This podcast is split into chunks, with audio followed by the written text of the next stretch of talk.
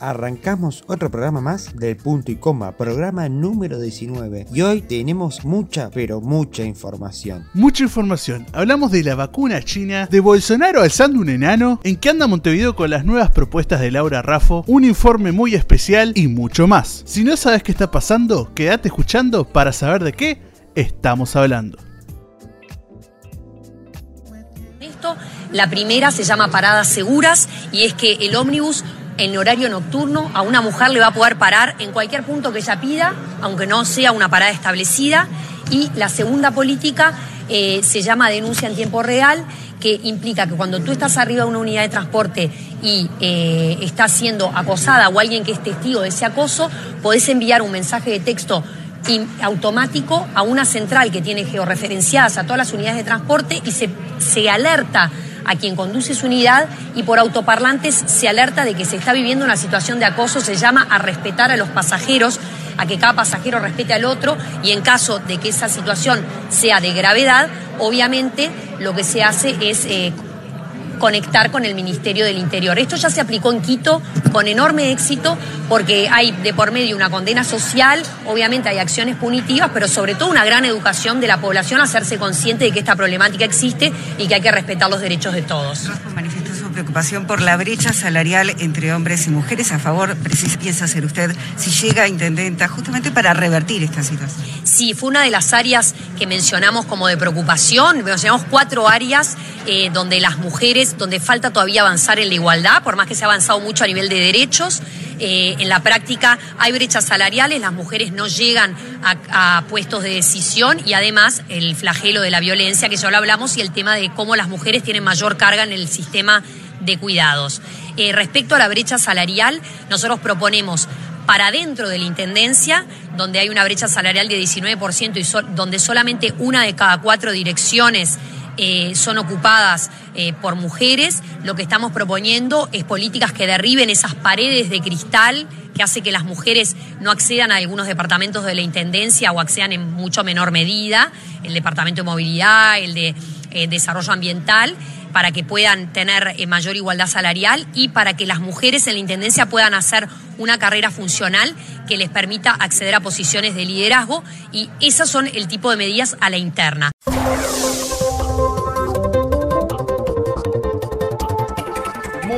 Pero muy buenas. Arrancamos otro programa más de punto y coma, programa número 19 y estábamos escuchando a Laura Raffo de fondo. Ya vamos a tener dentro de un rato todas las repercusiones, pero ahora sí, lo voy a presentar a él, que está con nosotros, que nos acompaña y que tiene mucha, pero mucha información para desarrollar hoy. Vamos a darle las buenas a Tomás Cabral. Bueno, muy buenas. Tampoco tengo mucha información. Soy yo hablando boludeces nada más. Información no muy chequeada y no muy bien dicha por mí, pero vamos a ver qué hacemos hoy. Bueno, pero no, te, no te, tires para abajo. todavía que te tiro bien arriba, que te dejo allá por arriba. Por eso, por eso mismo. Vos me tirás demasiado arriba. Yo tengo que nivelar para abajo. si no, si no, ¿dónde quedamos?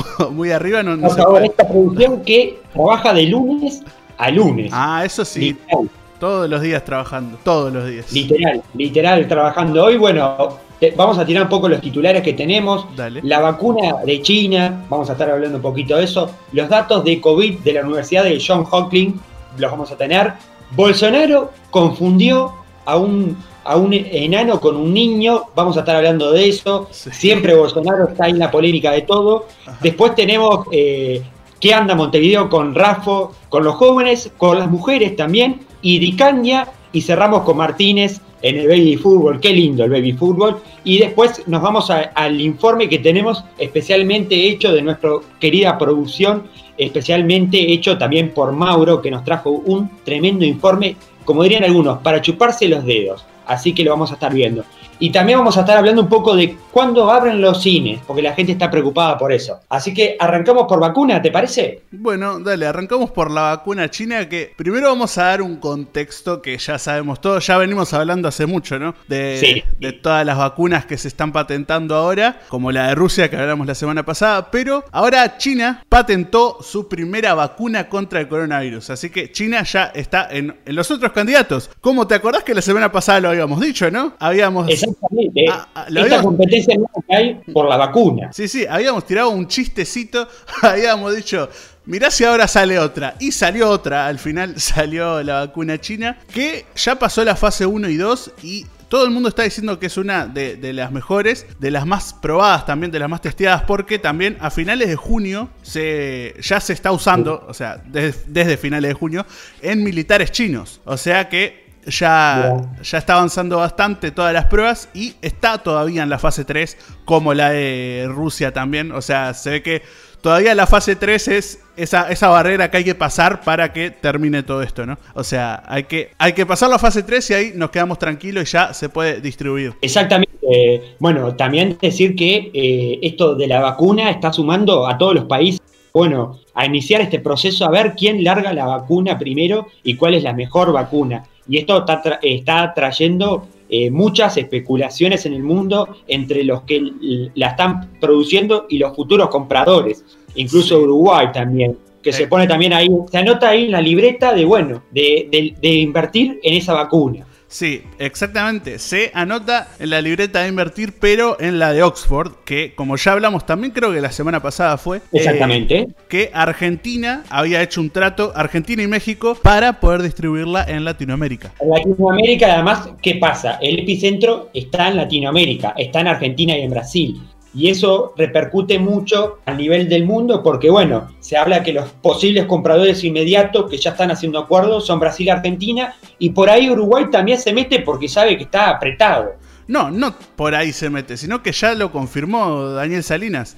Ya Exactamente. El, ministro de Salud ya confirmó que el desarrollo de las vacunas, que ya se encuentra en, en la etapa 3, que ya hablamos del trato este de Argentina y México, bueno, Uruguay se suma a, esta vacuna también de Oxford. Exactamente, o sea, también nos sumamos a esta lista de gente que está esperando por la, por la, la futura vacuna. Y bueno, estaremos a la espera y además también me enteré el otro día que Cuba también está, eh, está en proceso de otra vacuna que supuestamente para febrero del año que viene estaría, así que me, estuve enterando de esta noticia. Y bueno, Cuba también se anota en la lista de los posibles eh, creadores de una vacuna para esta, como dirían algunos, la, COVID-19. Así que bueno. Igual una cosa, digo, estas vacunas, por ejemplo, la de Oxford, yo creo que va a servir más para, para las Américas y la de China y la de Rusia van a funcionar en, en, sus diferentes continentes. O sea, no creo que haya una sola vacuna que salve al mundo. Yo creo que todos van a crear sus prototipos. Mientras funcione, eh, va a ser más fácil además distribuirlas mientras más cerca se estén, ¿no? Exactamente. Y hablando un poco de eso, eh, tenemos los datos, eh, los últimos datos de la Universidad de Johns y datos que asustan un poco, pero también sabemos que hubo muchos rebrotes en el caso de Europa, porque bueno, está el verano, los jóvenes no hacen caso, no acatan las órdenes de estar, de no aglomerarse, y esto trae algunas repercusiones, ¿no? Sí, eh, eso es obvio porque ya están en verano, están ahí en la playa, todos, casi nadie respetando todo esto. Pero voy a tirar los datos de la Universidad de Johns Hopkins, como siempre los tiramos, que Estados Unidos como siempre, está en primer lugar con 5.600.000 casos eh, confirmados. Brasil con 3.500.000 casos confirmados. India con 3 millones de casos. Rusia con 900.000 casos, casi llegando al millón. Sudáfrica con 600.000 y Perú abajo con 500.000 y después México, Colombia, Chile, España que abajo de esa cifra del medio millón. Exactamente, y estamos hablando de uno de los países que está invirtiendo en la vacuna, que está con problemas. Hablamos de Rusia. Está ahí con un millón de casos y también con su vacuna, así que espero que funcione y salga adelante toda esta cosa que está pasando. Exactamente, veremos cómo le irá a la hija del, primer ah. mandatario, de sí. Veremos cómo le irá a este no, no, no. la vacuna. Supuestamente ya le fue. O sea, Supuestamente ya cuando se la dio, ya funcionó. E, esa es la certeza que tenemos nosotros de que funciona. Es la, prueba de fuego, como dirían algunos. Claro. Bueno, y ahora sí, eh, algo que pasó cómico, eh, Jair Bolsonaro otra vez es noticia, ¿no? Sí, viste que hay un video de Bolsonaro levantando un enano con, toda alegría. O sea, él pensó que era, un, que era, un, nene. Y el enano ahí está arriba de Bolsonaro, digo, feliz como nene en calecita. Tipo, es hermoso ver ese video porque el enano está feliz. está arengando así, hermoso, hasta que la gente le empieza a decir, eso no una crianza. Y Bolsonaro mira de reojo ahí al nene, al, nene, que no era un nene, al final era un enano. Y cuando se da cuenta, lo suelta rápido y como que va corriendo. Eh, yo voy a defender a Bolsonaro. Hay veces que estás un poco distraído, ¿viste? Y querés querés hacerte el bueno, querés hacerte el canchero y te agarras un enanito y te lo subís. O sea, no es tan raro, pero... Eh, exactamente, además que ya creo que Jair Bolsonaro está curado de espanto porque es noticia siempre en las redes. Como que siempre está ahí, ¿no? No, y además siempre aprovecha todas las movidas, tipo, siempre, a, él no le importa lo que le pase, siempre lo lleva a su favor. O sea, yo creo que ahora va a crear un hashtag de todo el mundo, el hashtag de levantar enanos. Y la gente va a empezar a levantar enanos por las calles, digo.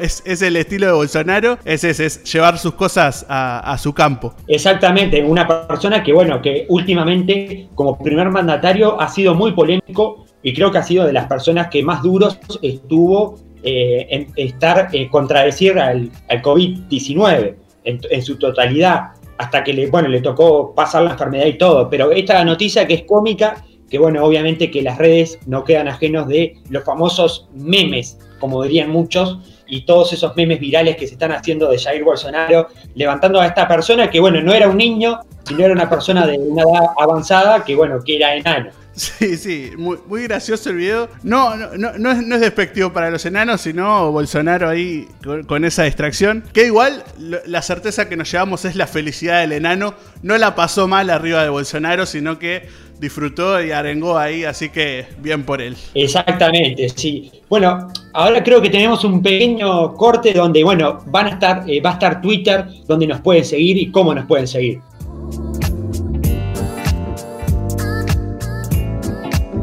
No seas malo. Seguinos en Twitter. Arroba punto y coma uy.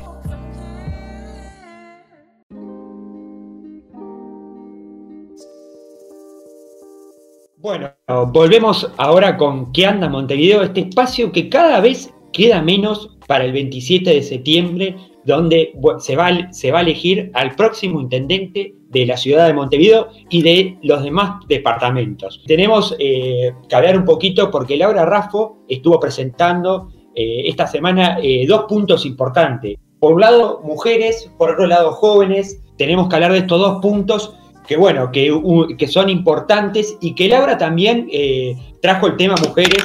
Creo que era un tema que, bueno, que estaba un poco pendiente a veces en, en los programas municipales anteriores y hoy creo que con el tema de la inclusión y el tema también de los derechos de las mujeres eh, lo trajo lo trajo más lo trajo presente y los dos puntos principales son el plan paradas seguras eh, este plan que bueno que plantea que las mujeres en el, recorrer de la noche cuando vayan viajando en cualquier ómnibus de la ciudad de Montevideo puedan decirle al chofer de bajarse en cualquier lado. Esto quiere decir que no, tiene que parar el chofer en las paradas eh, que están estipuladas y señalizadas por la Intendencia. Si la mujer eh, que va en un ómnibus de noche, vamos a poner un ejemplo, a las 12 de la noche, que sabemos que no todas las paradas eh, tienen, tienen las luces adecuadas y ve que hay un lugar donde hay luces adecuadas para bajarse y está cerca de la casa, la mujer le puede decir al chofer, disculpe, me, puedo, eh, me tengo que bajar acá, me puedo bajar acá porque es más seguro.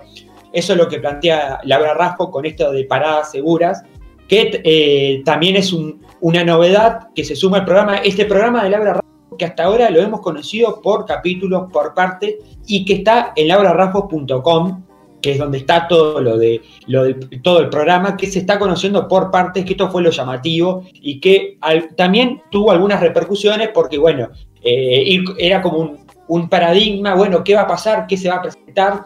Pero bueno, esta semana presentó el tema mujeres y el tema jóvenes, pero hay que rescatar que también dentro de el tema mujeres, eh, Tomás, vos que estás con la tecnología y que sos un hombre de la tecnología, tenemos que decir, también implementó un sistema donde a través de, eh, a través de un mecanismo se podrá avisar en el ómnibus eh, una, eh, se podrá dar alerta sobre qué está pasando arriba del ómnibus. Esto quiere decir que si una, una mujer es agredida, acosada arriba del ómnibus, puede avisar a un número donde ese número está conectado con la línea del ómnibus y se va a dar alerta arriba del ómnibus que está generando un acoso o una agresión. Eh, también aclaró que tengo una pregunta sobre esto, este mecanismo también. ¿Es una alerta que suena adentro del ómnibus?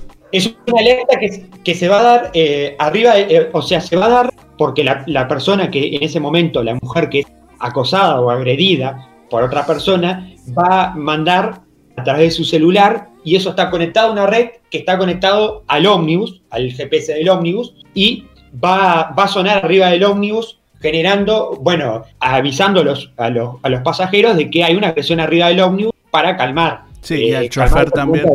Pero también Laura Raffo aclaró que si esa agresión eh, sigue, siendo, eh, sigue siendo insistente y llega a pasar a un término ya más de, bueno, ser más agresivo, con un tono más de violencia, eso automáticamente va a pasar a órdenes del Ministerio del Interior y ah. seguramente la policía estará presente en, en, esa unidad de transporte para, bueno, calmar las aguas, como dirían.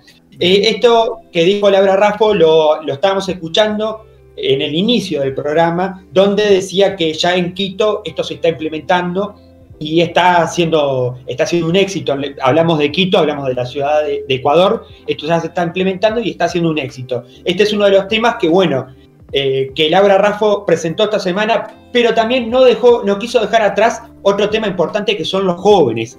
Y hablamos de los jóvenes y no hablamos solo de eh, jóvenes en general, hablamos de tema de inclusión para todos. Esto fue lo que presentó el capítulo número 6, que hizo una coma muy importante acá Laura Raffo porque dijo, este capítulo lo, armaron los jóvenes de la coalición. Los jóvenes que vinieron a trabajar acá con nosotros armaron este capítulo que, bueno, tiene seis ítems eh, que están eh, relacionados eh, a todo lo que tiene que ver con, lo, con el tema de los jóvenes. En especialmente el gran hincapié que se hizo en temas jóvenes fue el tema de, la independencia, porque sabemos que muchas veces ponemos, eh, digo, ¿no? ponemos el ejemplo de varios jóvenes que vienen a la ciudad, que vienen a Montevideo a estudiar y no tienen un lugar donde quedarse porque las residencias son muy caras o porque los alquileres son muy caros. Y bueno, eh, obviamente que también eh, pasa por un control, que la Intendencia tenga un control sobre el tema de, bueno, de los alquileres, los lugares para que los jóvenes eh, puedan acceder a beneficios y no tengan que estar permutando por ahí por el tema de los alquileres. Ese es uno de los puntos que rescata. También podemos decir que el segundo punto tiene que ver con el mercado laboral, el mercado laboral, buscar solicitud de becas y pasantías en especialidad de mano de obra. O sea, trata de que, bueno, que la Intendencia le dé a los jóvenes oportunidades, que la Intendencia controle, que tenga un control sobre los alquileres. Estos son dos puntos importantes. También tenemos el, el, eje de la diversidad, que también es otro, punto que, bueno, que era algo que eh, se estaba esperando por, de parte de, la oposición, a ver qué puntos se buscaba por el tema de la diversidad. Y bueno, y acá también eh, habla de la LGTB, de dar oportunidades, de, bueno, de, abrir todo el espectro a todos los jóvenes. Estos son algunos puntos que planteó Laura Raffo, que repito, eh, estos puntos los planteó en la sede de todos con los jóvenes. Eh, se puede ver la foto de atrás donde están todos los jóvenes que supuestamente participaron de este programa. Y esto fue, eh, bueno, parte de lo que de a poco va haciendo el cierre del programa de Laura Raffo el capítulo número 6, el tema de las mujeres, el tema de, bueno, como ella decía el otro día, el tema de la seguridad, de, que la Intendencia tiene que brindar seguridad en todo sentido a la hora de, que las mujeres se sientan seguros viajando en el transporte, que es algo que ha hecho mucho hincapié Laura Raffo en esto. Y también para cerrar, tenemos que decir que, bueno, eh, la polémica que se generó el otro día, eh, polémica en el bar, vaya la redundancia, donde, bueno, hubo un cruce grande entre Glenda Roldán y Laura Rasco, y esa, e, esa morbo que después siguió en Twitter. No sé qué opinás, Tomás, de eso. Sí, pero antes de seguir con eso, también otra cosa que, mm, prometió Laura Raffo es lo del boleto estudiantil, ¿no? Dijo que eh, para las personas, por ejemplo, que están en escuela privada, o liceo privado también hablemos así, eh, que se les dificulte o que tengan becas, se les pueda reducir el precio o no pagar nada como ya lo hacen eh, las personas de escuela pública, ¿no? Exactamente, sí, sí, exactamente. Bueno, Labra Raffo volvió a tirar otra polémica eh, respecto, bueno, hubo ya cruces del oficialismo sobre estos estas eh, puntos que está tirando Labra Raffo de su programa, que de a poquito lo, vamos lo, lo estamos conociendo y seguramente se va a profundizar más ahora en estos meses que quedan, porque ya prácticamente queda un mes. Pero antes de cerrar con Laura Raffo y pasar al Frente Amplio, también quiero hacer hincapié en algo que le preguntó la prensa sobre la famosa brecha salarial de las mujeres. Y bueno, y Laura Raffo contestó que en la Intendencia hay una brecha de un 19%. Uno de cada tres direcciones son ocupadas por mujeres. Y bueno, y esto no puede estar pasando y hay que romper estas paredes de cristal. Las mujeres tienen que acceder a más departamentos. Esto es lo que dejó claro Laura Raffo y que bueno, y que también deja un matiz en lo que viene siendo la gestión del Frente Amplio, porque bueno, muchas veces en el, en el programa del Frente se habla de, igualdad y bueno, y ahora Laura Raffo dice hay un 19% que no, que no accede, que no hay una igualdad salarial y una de cada cuatro, eh, de, cada cuatro direcciones la ocupa una mujer. ¿Qué pasa acá? Hay que romper esas paredes de cristal. Estos fueron claritas palabras y también como, bueno, un, un puntapié a, a, la vereda de enfrente a contestar esto en algún momento. Ahora sí, pasamos para la otra vereda, ¿no te parece, Tom?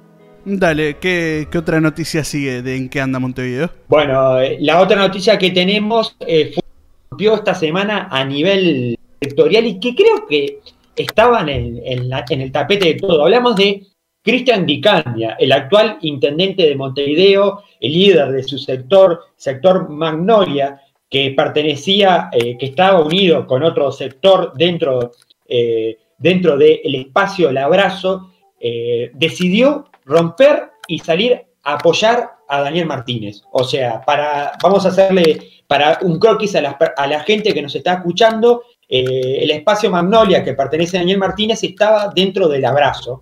Y el abrazo era una, eh, era una lista que iba a apoyar a los tres candidatos. Era una agrupación que dijo, nosotros vamos a apoyar a los tres candidatos, a Cose, a Villar, a Martínez.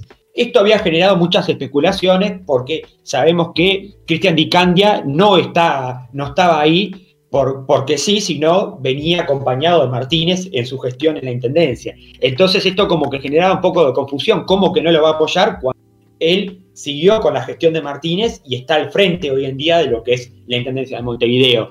Bueno, al final eh, se terminó separando del frente en movimiento, que es el otro, el otro, el otro sector que, que está dentro del abrazo, y el espacio Magnolia le dio el sí y apoya la candidatura única a Daniel Martínez. Así que también esta es una noticia que, bueno, que repercute un poco porque era algo que, que, quedaba como medio confuso. Bueno, ¿cómo que Daniel Martínez? ¿Cómo que va a apoyar a los tres candidatos? ¿Cómo es esto? Bueno, ahora se confirmó que Cristian Dicandia va a apoyar a Daniel Martínez. Y creo que vos tenés otra noticia relacionada con el deporte, el baby fútbol, ¿no? Sí, eh, con el deporte y también justamente con Daniel Martínez, ¿no? Que, Exactamente. que presenta su segunda etapa del plan de Salir jugando, se llama el plan, que habla del baby fútbol que en Montevideo mueve unas 80.000 personas por fin de semana, dice Daniel Martínez. Que este plan plantea una refracción de predios de baby fútbol y la creación de nuevas canchas, ¿no? Exactamente, sí, y estamos hablando de, bueno, de eh, el famoso baby fútbol. ¿Quién no estuvo alguna vez jugando o viendo? La, escuelita esa de barrio, como dirían, en la tierra, el estar ahí, el estar jugando ahí, el patear la pelota en, ese montón de tierra. Y bueno, y la ilusión de, cuántos gurises que salieron y que van a salir de ahí, porque muchos se iniciaron ahí y después terminan jugando en Europa. Qué lindo eso de, del baby fútbol que me trae nostalgia, pero también pasa en tendencia y mira lo que, lo que hace. Y algo que también eh, voy a hablar, digo, a opinión mía, es lo que hemos visto de los, de los dos programas eh, de la coalición y del Frente Amplio, cómo se ha logrado una globalización de la Intendencia y participación en varios sectores, porque antes, bueno, la Intendencia, el arreglo de calle, el alumbrado público, pero ahora también cómo se suma la participación social que ha tenido el impacto de los dos programas, porque si hablamos de Laura Raffo, vemos que está proponiendo un tema por el acoso arriba de los ovnis, vemos que también está proponiendo un tema con los jóvenes, con la participación, la integración de los jóvenes en todo sentido. Ahora vemos lo de Daniel Martínez por el, el, baby fútbol. Eh, no, no, es tremendo. Igual. tremendo sí. sí, no, para destacar también una cosa que voy, voy, a decirlo objetivamente, no, no estoy con ningún partido. El, el plan de Laura Raffo y todo el plan, cómo estuvo presentado fue muy original y también muy, muy lindo de ver todo ese plan, toda la, página de, internet que tienen, como el movimiento en redes que tuvo. Así que Laura Raffo creo que en, ese caso fue inteligente. yo voy a hacer una crítica, pero una crítica constructiva y que me, hubiera gustado si en algún momento eh, tenemos la posibilidad de tener a Laura Raffo por acá. Oh. Me gustaría saber por qué, eh, que es una crítica que la hago yo y la hacen muchas personas del mundo del periodismo, ¿por qué presentar eh, por capítulos? Porque pasa que después eh, a los periodistas y a los comunicadores como nosotros, eh, en especial a los comunicadores, nos genera como confusión, porque a veces le sale, bueno, pero no está esto, los jóvenes. No, no, pará, pará, que todavía no llegó el capítulo 6.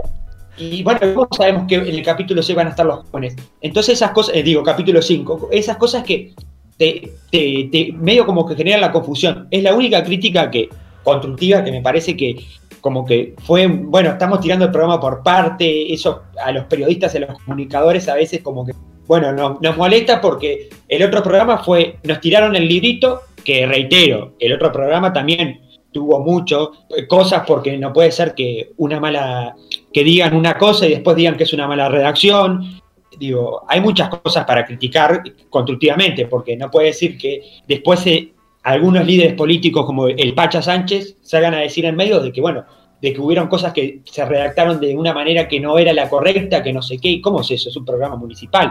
Pero bueno, por acá creo que queda que anda Montevideo, ¿no? Sí, no, no, creo pero una cosita más que me quedó ahí, como dijiste lo de los capítulos. Voy a hacer un paralelismo con Netflix. no sé por qué me voy a ir por ese lado, pero vamos a, vamos a, intentar hacerlo. Viste que en Netflix eh, las series se liberan de una, ¿no? Todas las series se liberan con todos los capítulos de, de, una y la gente las mira, las disfruta. algunas que son muy buenas y son mis favoritas, no voy a negarlo. Y se tiran de una, pero vos las ves en dos días y después te olvidás. En cambio, hay otras series que también se pasan por Netflix que es un capítulo por semana y la gente eh, en, internet se mantiene atento, se mantiene comentando sobre, la serie y dura unos meses más. Y esto con el, con el plan de Laura Raffo, que sí, para lo que vos decís puede ser un poco tedioso, pero no vamos a negar que fue es algo que mueve las redes, porque cada vez que sale un nuevo plan, cada vez que sale un, nuevo capítulo, toda la gente empieza a comentar y empieza a, avivar más la llama de, de la campaña. Entiendo, entiendo. Eh, digo, esto seguramente, eh, supongo que Andrés App, que es el líder de la, de la campaña de Laura Raspo, supongo que lo habrán pensado por este lado. Pero ya te digo que yo lo manifiesto por un lado, de, bueno, de, estar especulando con qué se va... Eh, con qué se va a implementar o qué no se va a implementar. Esto no lo digo solo yo, sino lo han dicho algunos periodistas, como el caso de Patricia Madrid y otros más, que bueno, que han quedado como, bueno, en, en esa eh, eh, dulce espera de qué va a pasar o qué va a presentar. Pero tenés razón, puede ser una estrategia, todo es válido y digo, no estamos diciendo nada en contra, sino estamos diciendo una cosa, a mi opinión, que me, me pareció a mí. No, no, todas las opiniones acá son objetivas y estamos diciendo lo que pensamos porque, porque sí, nada más, para divertirnos. No, no, no, porque me parece que, me parece que está bueno que se, como vos decís, el, eh, el impronte que se dio, porque es verdad, el programa del Frente Amplio fue un librito que se largó a la calle, a las redes, y que tuvo también sus críticas, y creo que una de las críticas, bueno, como que en la redacción dice una cosa, pero después a la hora de hablar se dice otra cosa respecto a lo que ya sabemos al, capítulo número 3, y bueno, eh, todo lo que las repercusiones que generó y que después algunos críticos, incluso como el Pacha Sánchez, en la televisión misma salió a decir, eh, bueno, nos equivocamos en el tema de la redacción. También son, digo, son cosas, digo, para los dos lados que que creo que en la próxima o cuando se pueda habría como que mejorar. Pero ahora sí, eh, vamos a, tenemos un informe, como dije hace un rato, para chuparse los dedos. También tenemos la aparición de Pedro Bordaberry. Pedro Bordaberry volvió a aparecer, pero esta vez no fue con el torque, no fue con el fútbol, no fue con, con la pandemia, sino esta vez apareció en un acto en el departamento Maldonado. Ya vamos a estar hablando de eso. Una persona eh, muy referente del Partido Colorado, estuvo hablando a la prensa respecto a la aparición de Pedro Bordaberry. ¿Volverá Vamos Uruguay? ¿Volverá Pedro Bordaberry? ¿Qué pasará? Ahora lo estaremos hablando en unos minutos nomás, cuando, bueno, te vamos a recordar dónde nos podés seguir y dónde podés ver lo mejor de punto y coma.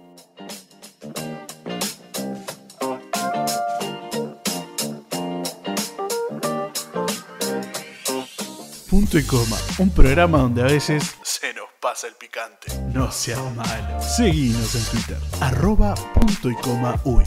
Che, tráeme agua que esto pica mucho.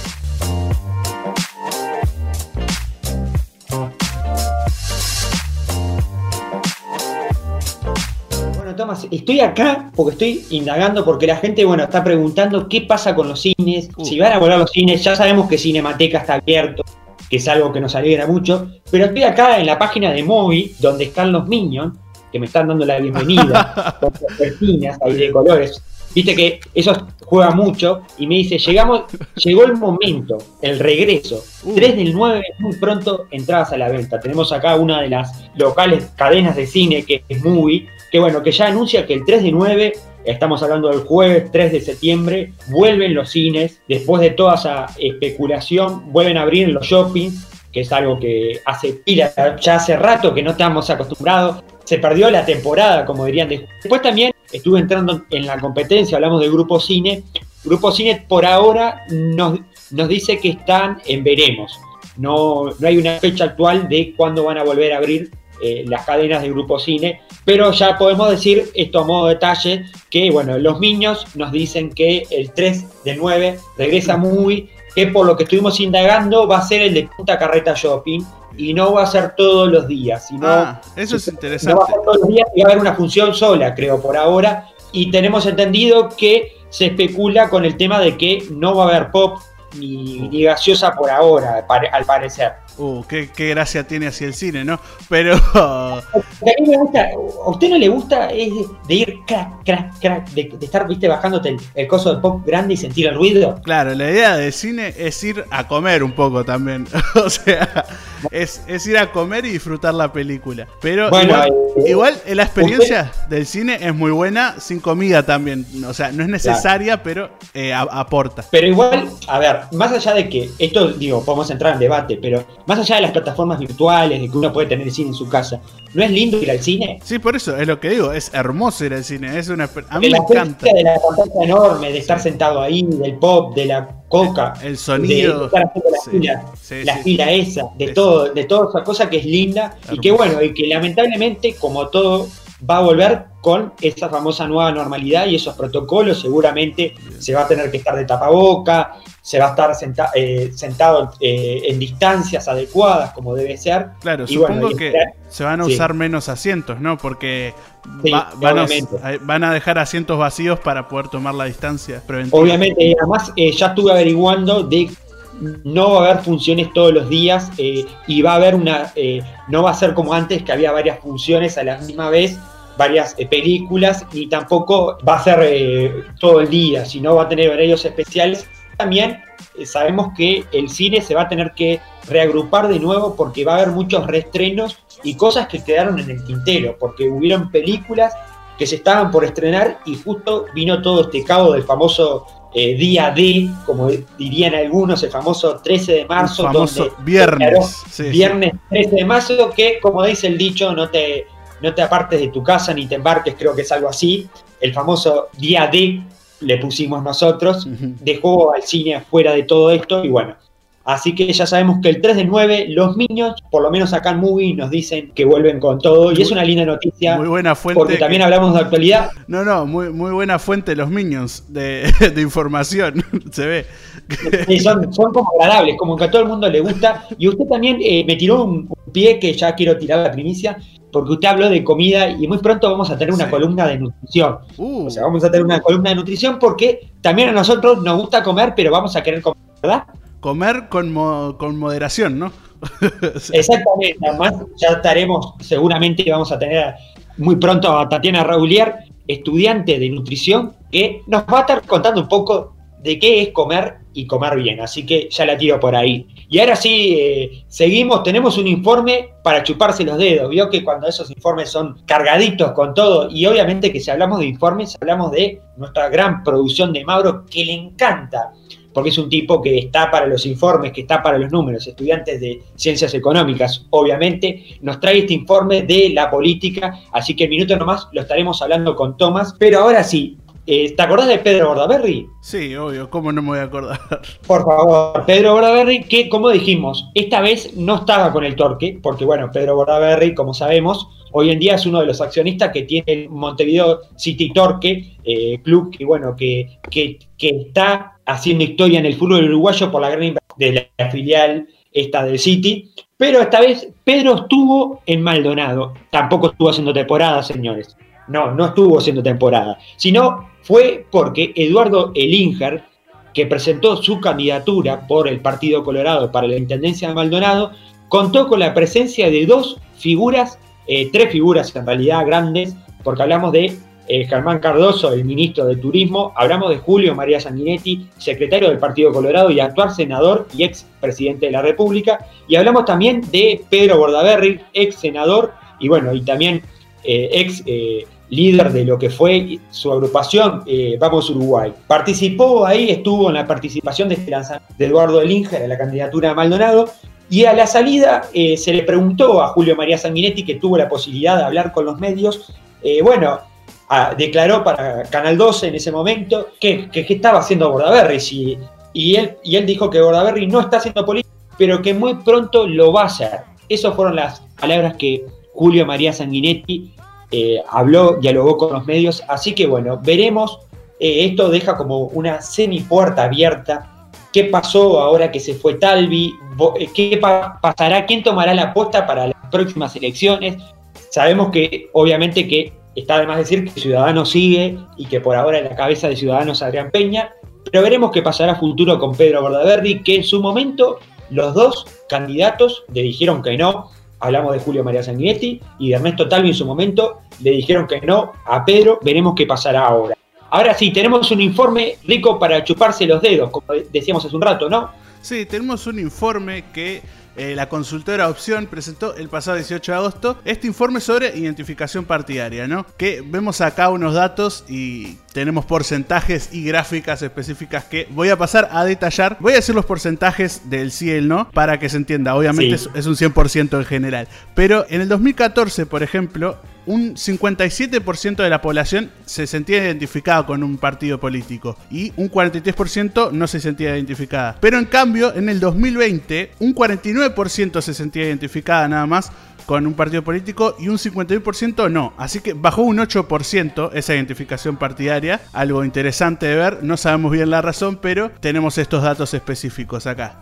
También vamos a ver la identificación partidaria según el nivel educativo, ¿no? Las personas que no terminaron el ciclo básico, tenemos que un 37% nada más sí se identifica con un partido político y un 63% no se identifica. Esa eh, sería la educación a nivel bajo. Y después tenemos también las personas que cursaron eh, la universidad eh, y la terminaron o las que están cursando en este momento. Un 63% sí se identifica con un partido político y un 36% no. O sea, vemos que hay una relación que la gente con bajo nivel educativo no se identifica con ningún partido político y la gente con un eh, nivel educativo universitario, la mayoría sí se identifica con un partido político, ¿no? Después de estos datos surgen varias preguntas como que, cuánto pesa la, erupción de, política de outsiders tipo Manini o, Juan Sartori, tipo ese discurso antisistema que tienen ellos, ¿no? Bueno, y estos dos fenómenos, por un lado eh, Guido Manini Ríos con Cabildo Abierto,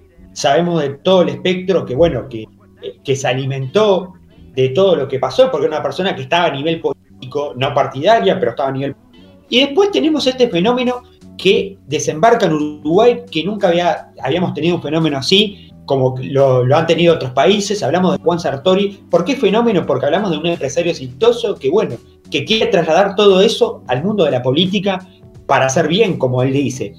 Eh, todos son dos fenómenos que, bueno, que están en este informe, como decía Tomás. Bueno, recordemos ese porcentaje del 2020 que era una identificación del sí con 49% y un no de 51%. Ahora lo cerró por partido, ese sí lo lideraba el FA, el Frente Amplio, con un 28%.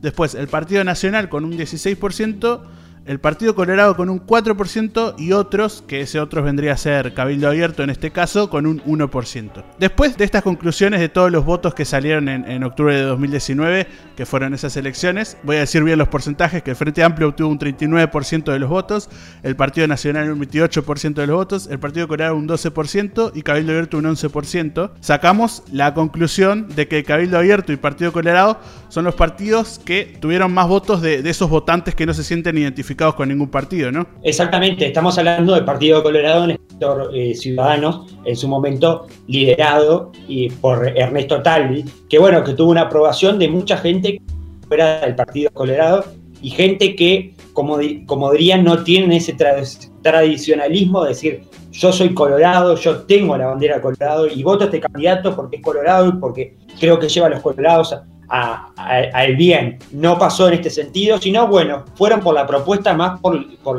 por el tema de la bandera, o sea, la famosa banderita. No, esta vez Ciudadano captó más votos por la propuesta. Bueno, me gustó el candidato, tiene linda propuesta, vamos por él. No importa si está en el Partido Colorado o está en el Partido Blanco. Si no importa las propuestas que tiene el candidato, fue lo que hizo Peso. Y en Cabildo Abierto pasó lo mismo.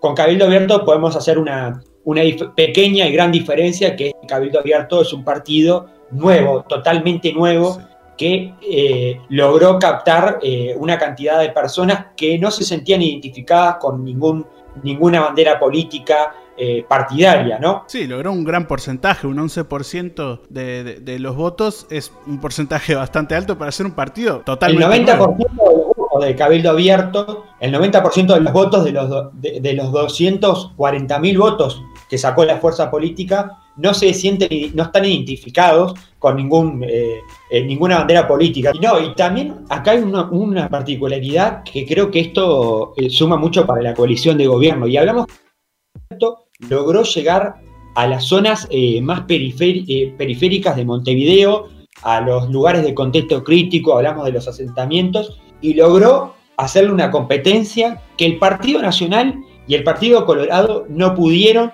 que es, bueno, lograr a esos lugares donde muchas veces últimamente se los veía identificados con sectores eh, como el espacio 609 del eh, el MPP, el espacio 609 del Frente Amplio, un sector que ha sido, que viene siendo la lista más votada que, de, de, todo, la lista más votada de todo, pero Cabildo Abierto logró llegar a esa población siendo un partido netamente nuevo, teniendo un año, logró llegar y logró corromper con ese tabú que muchos eh, lo tildaban de ser, bueno, el que va a votar a Cabildo Abierto son todos los conservadores y militares retirados, pro dictadura, y sin embargo Cabildo Abierto logró tener eh, un 90% de personas que no están identificadas con una bandera y personas muchas veces que vienen de un contexto muy vulnerable. Bueno, pero también recordemos que hay, hay una relación en, el, nivel educativo y por consecuencia eh, los, los, contextos eh, más críticos, ¿no?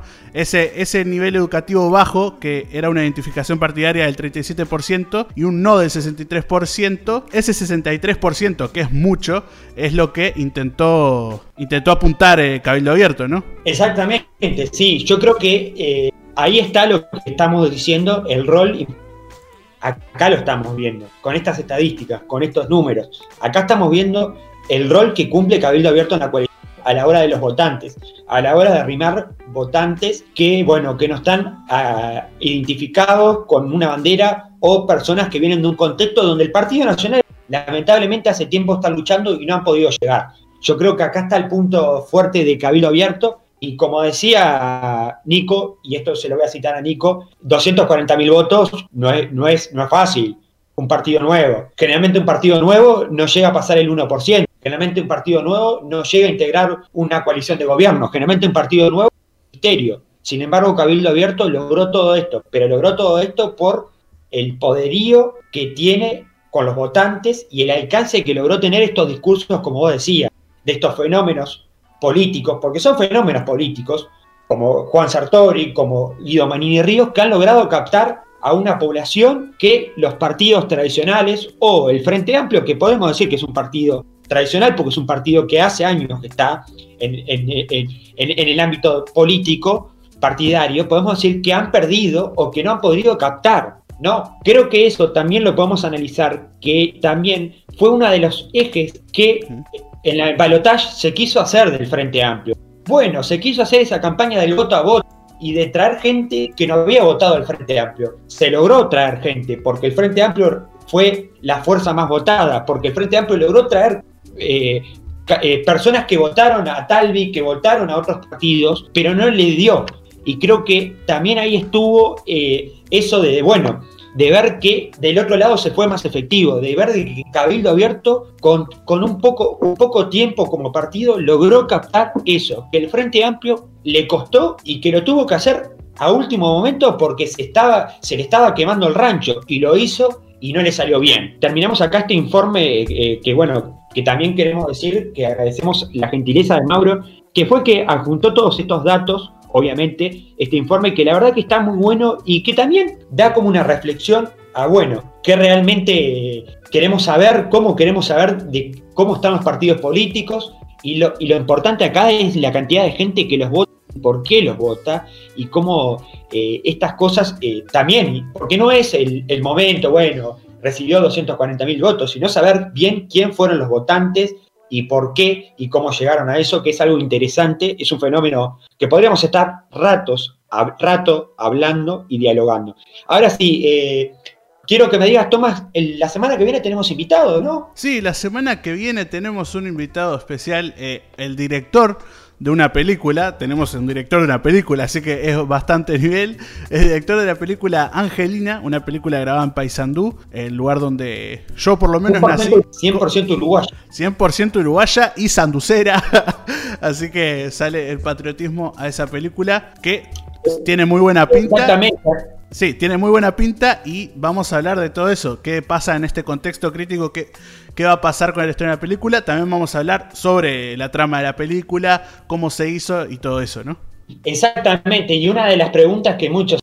Es difícil hacer cine en Uruguay y, a veces con pocos recursos, digo, económicos, porque en realidad Angelina tiene muchos recursos, hablamos de mucha participación de mucha gente que le la camiseta, literalmente, ¿no? Sí, sí, mucha gente que lo hizo por amor al arte y por, por para sacar adelante todo este proyecto, así que vamos a tener esa entrevista de la semana que viene. Exactamente, y después también, ya lo tiramos, muy pronto vamos a tener columnas eh, de nutrición y también vamos a tener columnas de innovación y emprendimiento con nuestro amigo Jaime desde Lima, que nos, está, nos va a estar hablando un poco de la innovación y de las últimas eh, noticias de la tecnología en el mundo, que bueno, es bueno para tener un poco de tendencia acá. Si querés, eh, vamos cerrando el programa porque tuvimos mucha política, queremos aclarar que también a medida que se vaya acercando vamos a estar minuto a minuto con los candidatos de la eh, con la candidata de la coalición, hablamos con la Garrafo, hablamos de, Daniel Martínez, de Villar y de cosas, vamos a estar minuto a minuto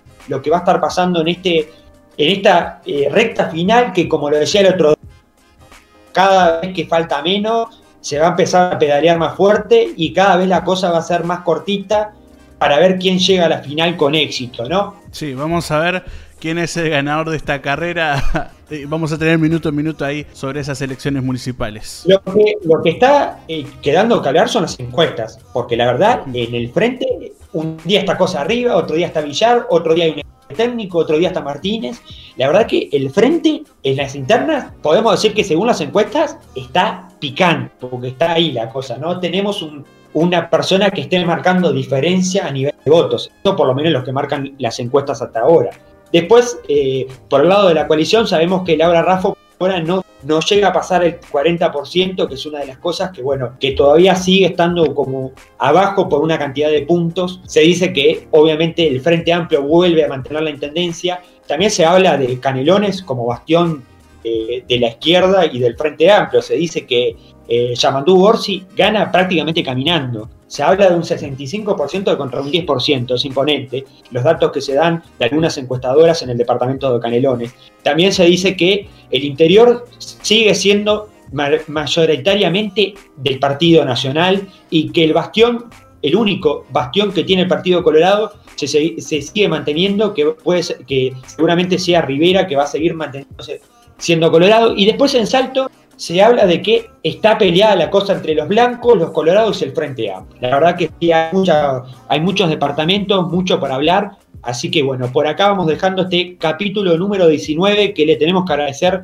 a Mauro que eh, siempre está ahí atrás en la producción, también a toda la gente que nos escucha y que nos apoya y que muy pronto vamos a estar subiendo más contenido de calidad en nuestra cuenta de Twitter, ¿no es así Tomás? Sí, vamos a estar subiendo, que ya hemos subido unos lindos cortes de, de la sección de jóvenes en la política, cortes con bastante repercusión, así que pueden ir a seguirnos ahí en Twitter para, para verlos todos. Exactamente tuvimos el último fue de Camila Eijo, hablando un poquito del Frente Amplio, y seguramente Joaquín y Tiago van a estar por ahí, Nicolás también. Sí, vamos a, vamos a intentar hacer un corte de todo, todos estos partidos que. Claro, hacer un breve, pequeño resumen de cosas importantes que dijeron jóvenes militantes de partidos políticos, jóvenes que están en la política, jóvenes que están participando y que son el futuro de este país Así que me alegra mucho decir que vamos a tener un fragmento de cada uno. Así que bueno, te dejo, te dejo la posta a vos para que lo eh, despidas y yo me voy a jugar con los minions, ¿te parece? Bueno, anda a jugar con esos minions y que sean tu fuente de información, esos bichitos amarillos. Ustedes lo que pueden hacer ahora es seguirnos en Spotify, si es que nos están escuchando en Spotify, o pueden ir a Anchor y seguirnos ahí, o mejor pueden ir a Twitter a escuchar esos cortes y también seguirnos. Pero hasta acá está todo, nos vemos la semana que viene cuando vamos más, punto y coma.